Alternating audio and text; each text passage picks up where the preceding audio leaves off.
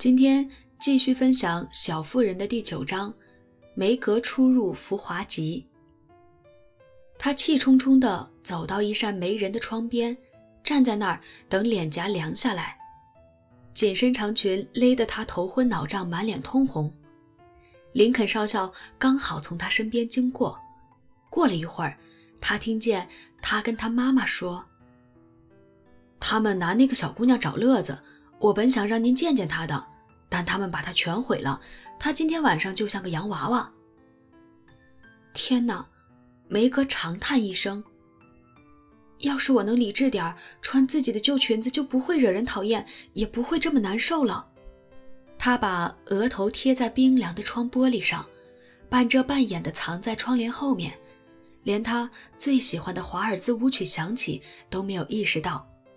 突然，有人轻轻碰了他一下。梅格转过身来，发现是老李。只见他一脸愧疚，极其认真地深鞠一躬，伸出手来：“恕我刚才无礼，请跟我跳个舞吧。”只怕你会嫌弃吧？梅格想装作生气，但装的一点儿也不像。怎么会嘛？我真的想和你跳，来吧，我会乖乖的。我不喜欢你的裙子，但觉得你这个人棒极了。他摆了摆手，似乎无法用语言表达他的赞赏。梅格笑起来，心软了。两人在原地站好，等着对上节拍时，他低声对老李说：“当心我的裙子，可别被绊倒。它简直折磨死我了，只有傻瓜才会愿意穿这个。”拿别针一别，围在脖子上呗，起码能派上点用场。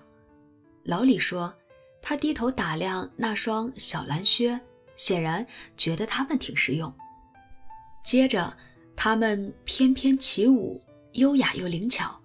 因为在家里练过，这对活泼的年轻人配合默契，成了舞池中一道令人愉快的风景线。他们快活地转了一圈又一圈。经过刚才的不愉快，友情反而加深了。老李，我想请你帮个忙，行吗？梅格说。他刚跳一小会儿就喘不上气了，其中的原因他自然是不肯承认。老李站在一边拿扇子给他扇风。当然了，老李欣然同意。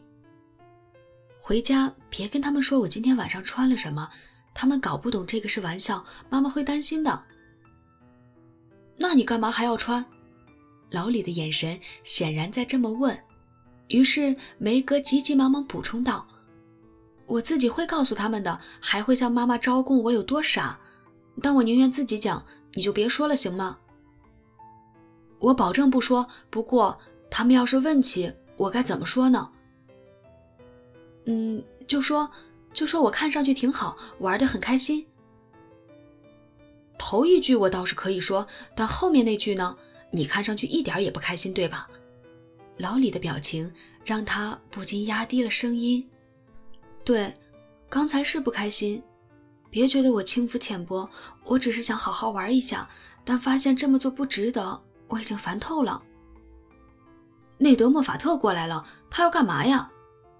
老李皱起眉头。似乎并不欢迎年轻的主人插一脚。他之前就约了我三支舞，我猜他是来找舞伴了，真烦人。梅格无精打采地说，可把老李逗坏了。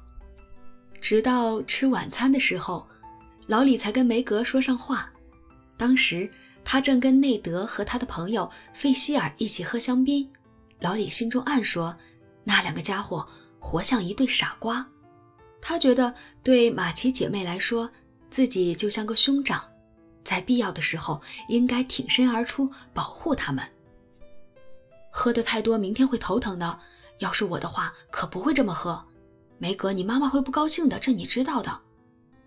趁着内德转身给梅格斟酒，费希尔弯腰帮他捡扇子，老李便俯下身子，对坐在椅子上的梅格低声说。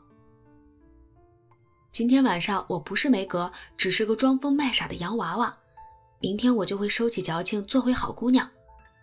他故作轻狂地笑了一声。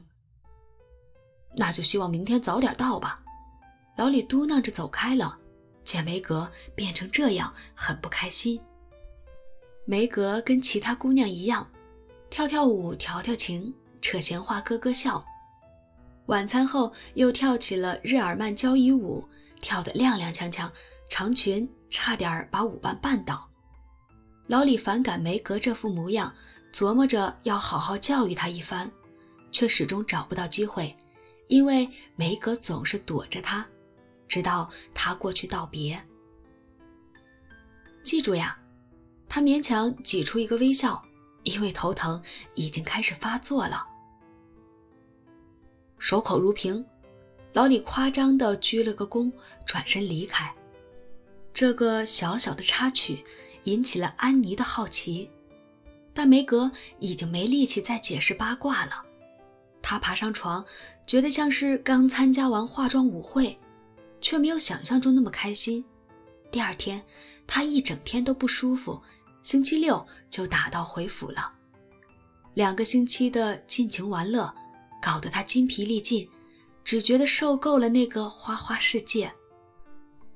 能安安静静的待着，不用整天跟人应酬，多舒服呀！家是个好地方，虽然没那么富丽堂皇。梅格说道。星期天晚上，他跟妈妈和乔坐在一起，悠闲地打量周围。真高兴听你这么说，亲爱的。我还担心你从外面玩回来，会嫌家里又穷又无聊呢。妈妈时不时担忧地瞥他一眼，毕竟孩子脸上任何一点变化都逃不过慈母的眼睛。梅格快活地讲述了自己的大冒险，反复强调在那里玩的有多开心，但似乎心里藏着什么事儿。两个小妹妹上床睡觉后，她若有所思地坐在壁炉边，盯着炉火发呆，不怎么说话，看上去闷闷的。钟敲过九下，乔说他也要去睡了。梅格突然离开椅子，坐在贝斯的矮凳上，胳膊肘搭在妈妈膝盖上，毅然决然地说：“妈咪，我要招供。”我猜也是，发生了什么事儿，亲爱的？我用走开吗？乔小心地问了一句。当然不用，我有什么事儿瞒过你？刚才当着两个小的，我实在不好意思说，但我希望你们知道我在莫法特家做了什么坏事儿。我们准备好了，马奇太太面带微笑，一颗心却提了起来。我说过，他们帮我打扮了一番，没说的是，他们给我又是抹粉，又是烫头，又是束腰，打扮得像个时髦女郎。老李觉得我不像样。虽然他没说出口，但我知道他是这么想的。还有人说我是洋娃娃，我知道这么很傻，但他们拼命夸我说我是小美人，还说了一大堆废话，我就由着他们摆弄了。就这些？乔问。马奇太太默默看着女儿郁闷的小脸，怎么也不忍心责备她做了傻事。不，我还喝了香槟，装疯卖傻跟人调笑。反正做了好多坏事，梅格悔不当初地说：“恐怕还不止吧。”马奇太太抚摸着女儿柔软的面颊，梅格的脸刷的红了，吞吞吐吐地说：“对，还有别的。那件事傻透了，但我不想瞒着。我讨厌别人胡说八道，编派我跟老李的关系。”接着。他把自己在莫法特家听到的闲言碎语一五一十说了出来。乔看见妈妈紧紧抿着嘴唇，梅格天真的小脑瓜竟被灌进了这种鬼玩意儿，似乎让他很愤怒。我头一次听见这种鬼话，乔义愤填膺地喊起来：“你干嘛不马上冲出去跟他们讲清楚？”我做不到，那也太尴尬了。我刚开始是不小心听到的，后来又羞又气，都忘了应该转身走开了。等我瞧见安妮·莫法特，看我怎么搞定这种破事儿。什么早做打算，对老李好是因为他有钱，以后可以娶我们，都是什么鬼呀？要是我告诉他那些蠢货是怎么取笑我们这些穷孩子的，他不哇哇大叫才怪呢。乔扑哧一笑，怎么想都觉得好笑。要是你告诉老李，我永远都不原谅你。他不能说，对吧，妈妈？梅格心烦意乱。对，别去说那些无聊的闲话，赶紧忘掉才对。马奇太太严肃地说：“我真是太欠考虑了，就不该让你去凑热闹。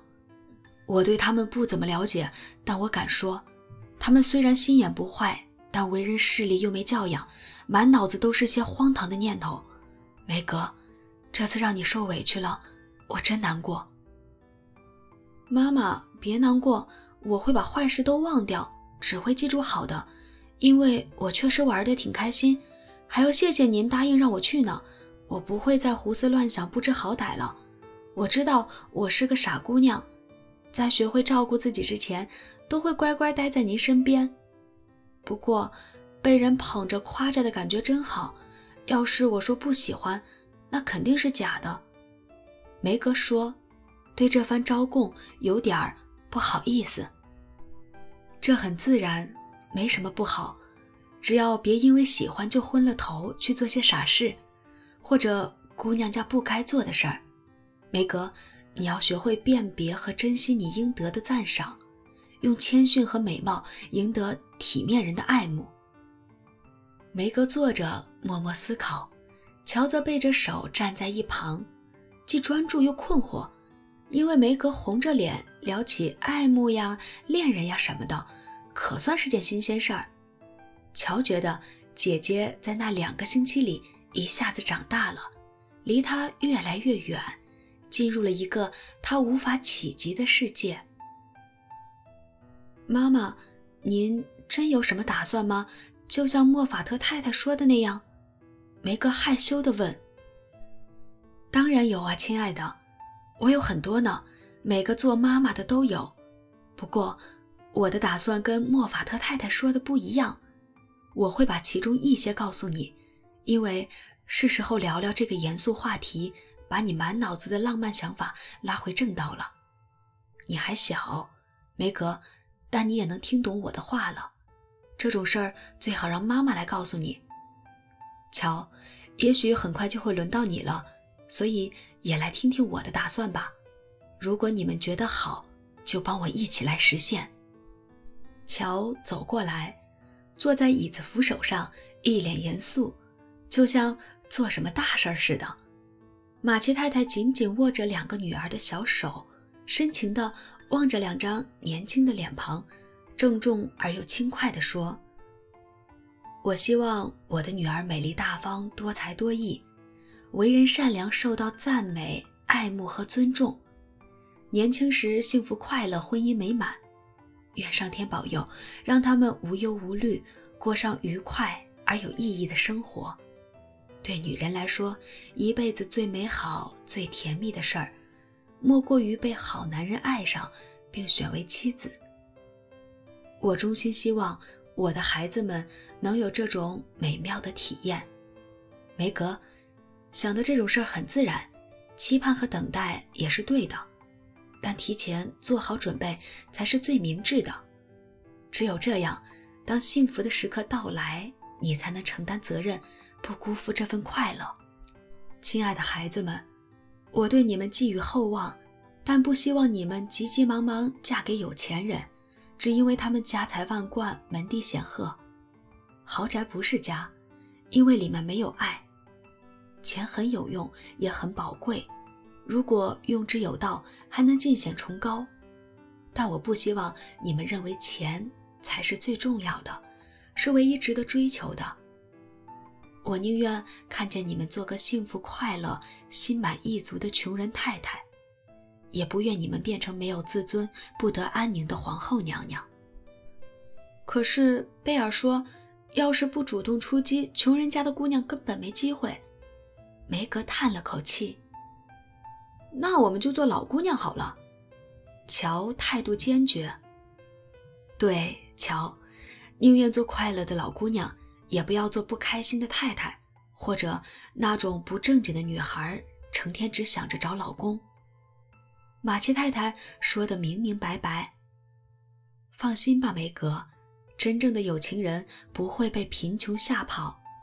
我认识的一些最优秀、最高贵的夫人都出身贫寒，但都那么可爱，谁也不答应让他们变成老姑娘。这些事儿就交给时间去安排吧，让这个家充满欢乐。这样一来，等你有了自己的家，才能担起家庭责任。如果实在没机会，就在这里知足常乐吧。孩子们，记住一件事儿：妈妈永远是你们的知己。爸爸永远是你们的朋友，我们都希望也相信，女儿不管是嫁人还是单身，都是我们这一辈子的骄傲和安慰。我们会的，妈咪，我们会的。姐妹俩真心实意地说，随后，马奇太太跟他们道了晚安。